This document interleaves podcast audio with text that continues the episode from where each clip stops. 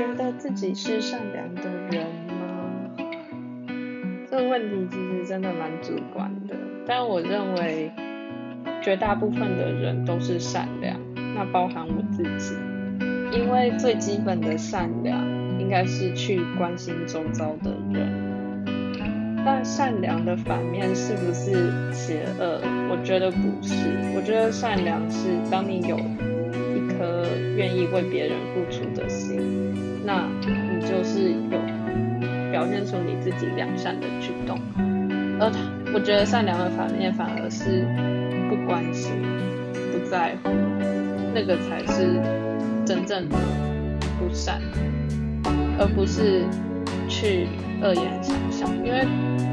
恨意，还有这些负面的情绪，其实也是某种程度上的关系。你爸妈骂你，也不代表说他们不爱你，或是他们不善良。